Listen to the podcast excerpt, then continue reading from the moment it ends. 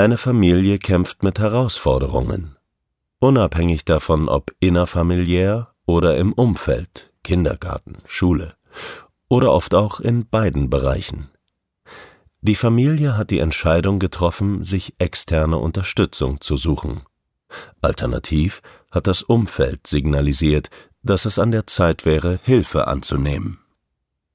Anlaufstellen waren bis zu diesem Zeitpunkt Beratungsstellen, Ärzte, Therapeuten, sozialpädiatrische Zentren.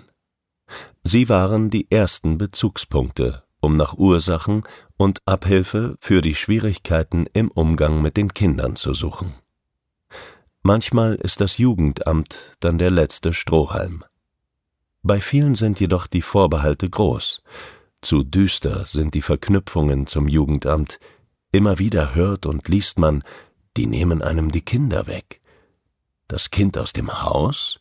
Damit würde sich das Problem erstmal verabschieden. Das erscheint in der Eskalation eines Konfliktes vielleicht sogar kurzfristig verlockend, aber welche Eltern wollen das schon? Ihr Kind abgeben? No way. Die Probleme sollen sich verabschieden, aber doch nicht das Kind.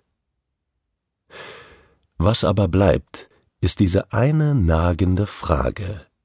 Bin ich schuld? Trage ich die Schuld an der verfahrenen Situation in meiner Familie? Liegt es an mir, dass es mit meinem Kind so schwierig ist? Wenn ja, verliere ich mein Kind dann vielleicht wirklich? Selbst wenn diese Vorbehalte gegenüber dem Jugendamt nicht bestehen, gibt es oft eine hohe Hemmschwelle, dort um Hilfe zu bitten. Unter den angebotenen Hilfeformen ist die aufsuchende systemische Familientherapie regelmäßig eine der zuletzt gewählten Möglichkeiten. Dabei ist die Familientherapie tatsächlich eine reguläre Leistung der Jugendhilfe. Keineswegs, wie aufgrund des Begriffes Therapie scheinbar naheliegend, eine Leistung des Gesundheitssystems.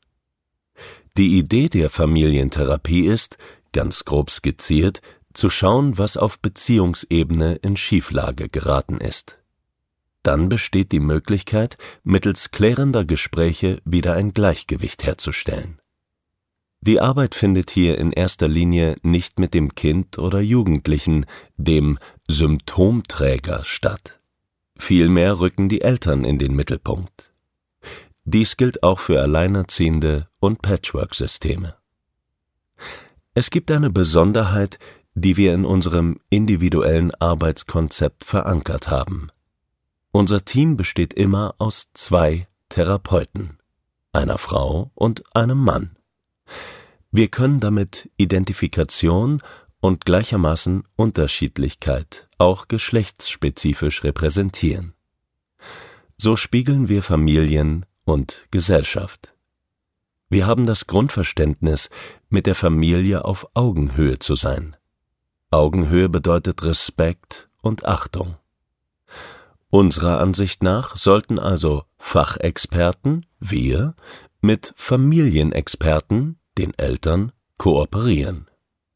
Ja, wir Therapeuten verstehen unser Handwerk. Wir haben studiert, wir bilden uns permanent weiter. Natürlich bringen auch wir eigene Lebenserfahrungen mit. Aber die Experten für die konkrete Familie sitzen uns doch immer gegenüber. Niemand kennt die Familie besser als die Familie selbst. Daher bringen wir zwar einerseits einen Wissens- und Erfahrungsschatz mit, haben aber andererseits ebenso viele Fragen im Gepäck. Unser Ziel ist zu verstehen. Das ist die Grundvoraussetzung, um Hilfe leisten zu können. Wie sollte es auch anders funktionieren? Unsere jahrelange Erfahrung hat gezeigt, dass dies der elementare Schritt für eine gewünschte Veränderung, eine Verbesserung der Lebenssituation ist.